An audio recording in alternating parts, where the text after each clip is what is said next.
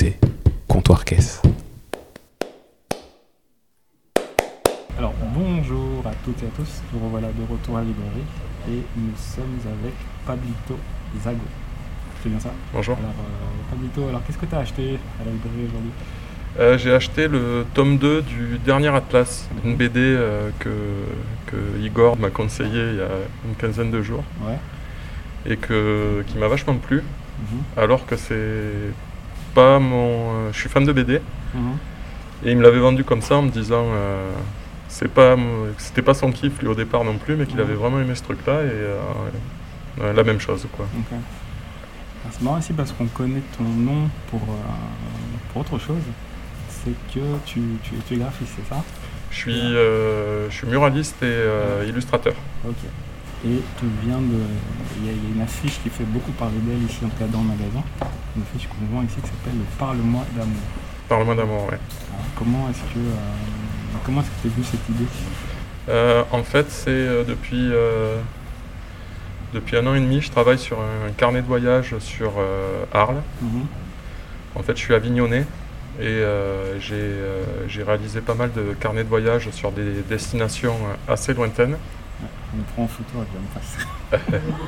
Sur des destinations assez lointaines et, euh, et, euh, et j'ai rencontré euh, une Arlésienne. Ouais. Et du coup, j'ai passé du temps à Arles et je me suis dit que j'étais pas obligé d'aller très loin pour, euh, pour prendre une destination, euh, ben, la trouver exotique. Mhm. Parce que malgré qu'on était qu'à 35 km, je connaissais très peu Arles. Et du coup, je me suis dit, je vais, euh, je vais regarder Arles comme si euh, je découvrais un nouveau pays. Donc je l'ai abordé comme euh, j'ai abordé des carnets que j'ai fait sur le Laos, sur la Birmanie, sur Burkina Faso, des choses comme ça. Et- tu t'es- posé à un endroit et puis tu as commencé à croquer les paysages ou- bah, mon dessin n'est pas vraiment, c'est pas vraiment un dessin d'observation, c'est plutôt, je laisse traîner mes oreilles assez souvent. J'a- J'adore écouter ce que disent les gens dans les dans les parcs, dans les bars, dans les restaurants. Ouais. Euh, du coup, j'ai rencontré des Arlésiens et ça m'a permis d'écouter aussi ce qui se disait. Et euh, c'est plutôt, euh, c'est pas, c'est pas du tout du Titouan, Titouan Lamazou que je fais. moi.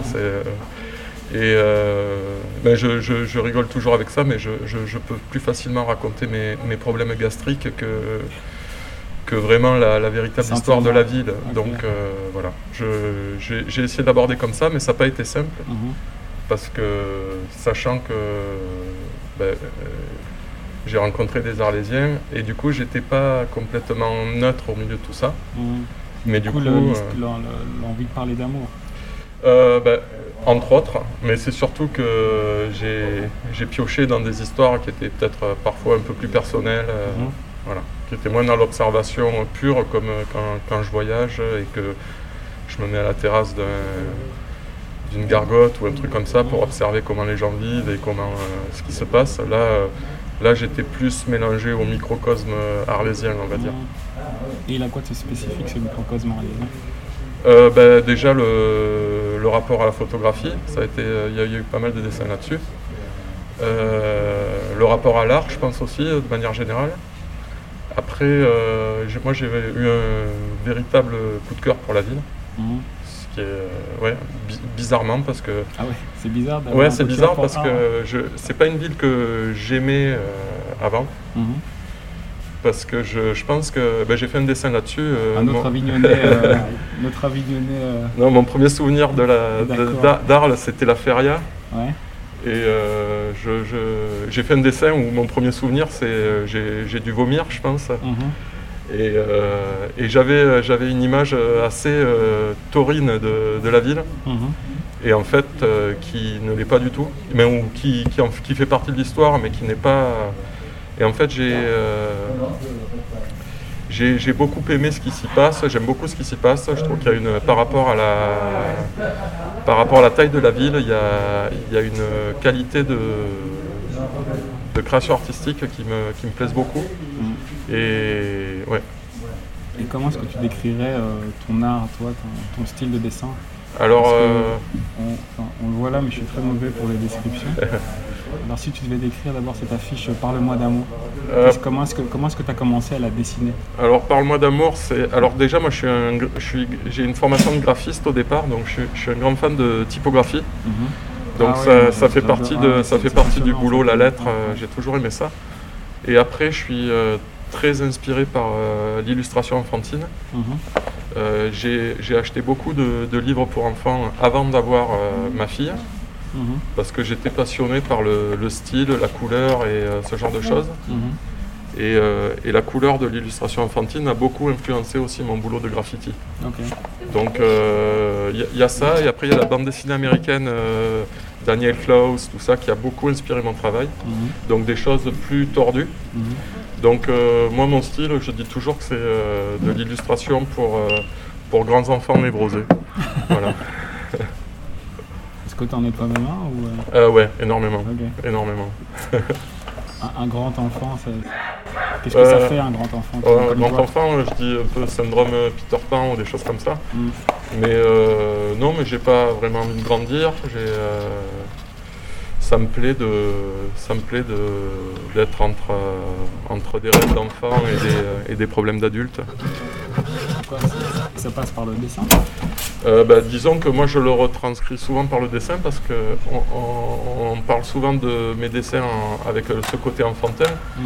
mais euh, dans beaucoup de dessins il y, a, il y a quelque chose de, en tout cas pas dans le carnet, mais sur Arles, mais dans mes peintures il y a beaucoup de rapports au sexe, des choses comme ça. Mhm. Donc il y a beaucoup de contradictions sur les. euh, ça pourrait facilement s'adresser à des enfants, mais ça ne s'adresse pas à des enfants en même temps. Donc voilà. Faussement enfantin. Quoi. Ouais, et j'aime bien le mot contradiction, je crois, et je crois que ça fait partie euh, intégrante de, de- de mon travail.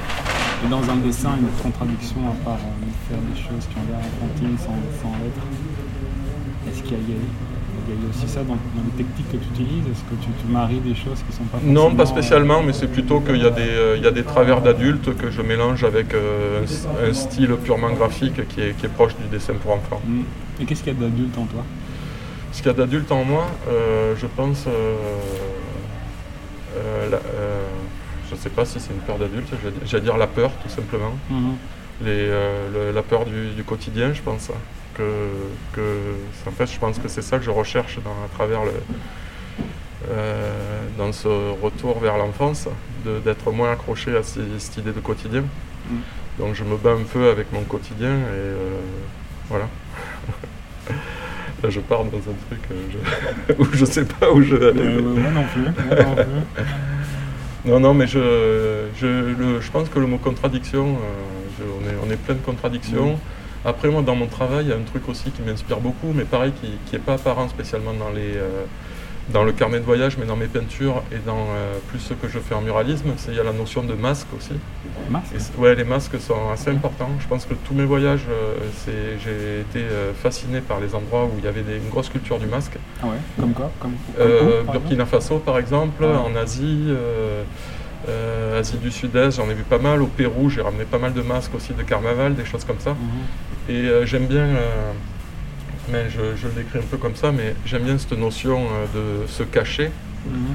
de se cacher pour, euh, pour des choses bien, parce que des fois, c'est voilà, des fois on a besoin de se cacher, ouais, pour, pour exprimer plus fortement ouais, des, des idées. le théâtre, le Ouais, voilà, japonais, ouais, quoi, comme ces il y a de l'arte ou des ouais, choses comme ça. Et après, je trouve que ça a un rapport aussi, le masque, avec euh, les réseaux sociaux aujourd'hui, Ouais. où il y a cette culture du masque, mais on va dire du filtre. Et euh, le 2020 et les masques aussi. Ouais, et les masques, et les Masque masques aujourd'hui, ça prend Ah. vraiment du sens. Et euh, c'est vrai que euh, souvent, mes personnages, on, on pourrait imaginer qu'il y a une partie du visage qui est, euh, qui est quelque chose de posé dessus et qui, est pas, Mhm. appartient pas vraiment au personnage. Mhm. Et j'aime bien cette histoire et je, je la maîtrise pas. hein. Je sais pas si je veux parler de- du fait de se cacher ou quoi que ce soit, mais en tout cas, je sais que le masque fait vraiment partie du- d'une inspiration. euh, et justement, quand je parle de contradiction, c'est que le masque peut, peut permettre de, de montrer autre chose de soi. peu, d'être Pardon un peu plus libre finalement. Ouais, ouais, ouais, ouais. Ouais. Et de, de montrer quelque chose qu'on n'a pas l'habitude de montrer. Ou, voilà. Et est-ce que tu pourrais nous parler, nous révéler, nous démasquer quelque chose qui t'inspire, une œuvre, un, un auteur ou un livre qui t'a qui t'a marqué? Euh, je pense que Charles Burns et Daniel Klaus en BD, c'est deux auteurs qui m'ont. Charles Burns et Daniel Klaus en BD qui m'ont vraiment, euh, qui m'ont vraiment marqué.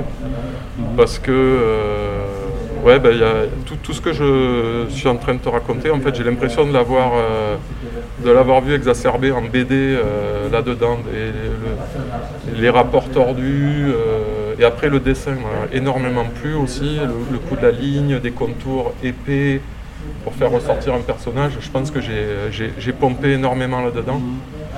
Et euh, ouais, c'est deux auteurs euh, très importants. Après, je, je préfère les livres avec des images que les livres qu'avec, euh, qu'avec du texte. Un livre, c'est un livre. Mais, mais voilà. Non, mais le, le roman graphique, je pense, moi, une, quand il y a eu la grande période du roman graphique, je pense Mhm. que ça, ça a changé énormément mon travail. Parce que j'étais fan de BD, mais je me retrouvais un peu moins là-dedans. Et quand, quand j'ai vu des auteurs comme, comme ces deux-là, c'est quelque Mhm. chose qui m'a, vraiment inspiré. C'est ce que. Est-ce que tu as conscience à un moment que, euh, que tu es dans une sorte de, de- de- de- de maturité artistique? Est-ce que c'est- c'est un moment où tu le ressens? Non, pas du tout. Non je sais pas ce que c'est la maturité. C'est vrai, oublié. Non, non, c'est- j'ai beaucoup de mal avec ça parce que, par exemple, je travaille aussi euh, pour des galeries. Mhm. Et je sais que les galeries, quand tu... euh, j'ai beaucoup de mal, hein, mais, euh, mais j'aime travailler pour des galeries, mais c'est moi je préfère être face à un mur, fa- faire une peinture dans la rue, Mhm. et euh, voilà. Mais je sais que les, les- les galeristes, quand tu as quelque chose qui se vend bien, veulent que tu produises dans ce sens-là. Et euh, on pourrait dire qu'ils considèrent que tu as une certaine maturité dans, dans ce résultat-là. Et moi, je, je suis vite euh, usé par... euh, même si mes dessins se ressemblent, mais j'aime euh, j'aime bien faire de nouvelles choses à chaque fois et essa- essayer de nouveaux trucs, même si je fais pas des grands écarts. hein, mais euh, non, du coup, la maturité, j'ai du mal parce que je, j'ai- j'ai- je suis toujours excité par de nouvelles choses et je, j'ai du mal à me dire, bon ben là, j'ai trouvé le truc. Après, maintenant, j'ai trouvé une sorte de d'alphabet graphique qui me, qui me va. Une méthodologie Ouais, une méthodologie, de, ouais, de- ouais. de. Mais maturité, euh, non, j'en suis pas là encore. hein. Tu es dans quelle euh, période de ta vie alors maintenant? Euh, Artistiquement, je artistiquement, j'en suis à une période où j'ai envie de revenir vraiment à l'illustration. À un moment, je pense que j'ai voulu Donc, me... donc, euh, mettre ton talent au service d'une œuvre d'un autre? Euh, alors ça, ça c'est un grand rêve. J'aimerais trouver un auteur et j'aimerais travailler sur un livre pour grands enfants. névrosés, comme je te disais tout à l'heure. Ouais, ou, même, fout. ou, ouais. même, ou même pour enfants. Mais euh, j'aimerais euh, j'aimerais vraiment... J'aime bien bosser avec des contraintes. Mhm. J'ai bossé Et dans... des contradictions. Euh, ouais, mais euh, pas- plus... euh, j'ai travaillé pendant 10 ans dans le théâtre de rue avec une compagnie qui s'appelle le Complexe Cafarnaum. Mhm. Et euh, j'ai aimé euh, pendant tout ce temps-là travailler avec un metteur en scène qui me- m'a mené vers quelque chose. Bon, au Mhm. bout d'un moment, j'ai eu envie de passer à des choses plus personnelles. Mais euh, l'idée de travailler avec quelqu'un, par exemple, sur, euh, sur un écrit, c'est quelque chose qui me plairait vachement. Mhm. Mais j'aime bien travailler seul. Par exemple, quand je suis dans la rue, j'ai mon, j'ai mon dessin. Mhm. Euh, il est validé ou pas, et après je, je le peins. Mais de temps en temps, j'aime bien ouais, travailler avec. quand tu travailles à deux avec quelqu'un d'autre, tu es obligé de trouver un nouveau langage et euh, ça. C'est riche, en fait. Ouais, c'est riche, Ouais. Alors je le ferai pas tout le temps, Mhm. mais euh, j'aime bien le faire de temps en temps. Ok. En tout cas, merci d'avoir pris le Merci à temps. toi. Et euh, bonne continuation. Merci. Et oui, est-ce qu'on est peut euh, peut-être signaler le site où on peut retrouver ton. Alors, euh, ton travail? pour, pour retrouver mon travail, ben, c'est simple, c'est Pablito Zago sur tous les réseaux sociaux, Instagram, Facebook, et euh, mon site c'est euh, www.pablitozago.com. Et Ouais. tu nous as même pas dit, d'où- tu t'appelles pas Pablito, d'où ça vient ça, Pablito Ah, ça Zago, c'est. Ah, là, là, tu me, tu me fais une, un truc de fourbe. Euh, quand j'étais petit, en fait, j'allais acheter mes cigarettes en cachette dans un bar tabac à Cavaillon qui était tenu par un ancien rugbyman qui s'appelait Fernand Zago. Mhm. et qui est ouais, l'embuscade et qui était un rugbyman qui avait joué en équipe de France et c'était un Golgoth de il devait faire 2 mètres 10 et 130 kilos et en fait moi j'étais euh, tout maigre quand j'étais quand j'étais gamin Mhm. et du coup comme mon nom de famille c'est Diago Mhm. pour se foutre de moi on m'avait appelé Zago parce que c'était Laurel et, Hardy en fait les deux et c'est venu de là et après, euh, dans le graffiti, euh, les gens, donc euh, mon, mon blaze en graffiti, c'est devenu Zago, Z-A-G-O. Mhm. Et, euh, et après, j'ai toujours trouvé ça drôle, c'est qu'en graffiti, il n'y avait, y avait pas de nom et prénom. Mhm. Et, et j'étais fasciné par les peintres qui, qui exposaient dans le Luberon, donc moi je suis plutôt côté Vaucluse, qui exposaient dans le Luberon et qui avaient toujours des noms, soit des noms très hispaniques, soit des noms très russes. Et je Mhm. me disais, autant le mec il habite à côté de chez moi, il s'appelle Jean-Paul, je sais pas quoi, Mhm. et euh, il s'appelle pas du tout Igmar Vogodomski, tu vois, ou un truc comme ça. Et du coup, je me suis dit, il faut que je me trouve un prénom pour que ça donne une sorte de prestance. Mais euh, c'était pour, c'était- Prestance hispanique, c'était pour me moquer, euh, c'était pour me moquer de moi-même. hein, Mhm. euh, et, euh, et un pote, euh, je revenais du Pérou où j'étais parti faire un carnet de voyage. Et quand je suis rentré, un pote m'a dit, ah, Pablito Zago. Et j'ai dit, allez, vendu. Voilà. Vendu alors. Merci d'avoir euh, Ouais, révélé ça au dévoilé, monde. dévoilé mon secret.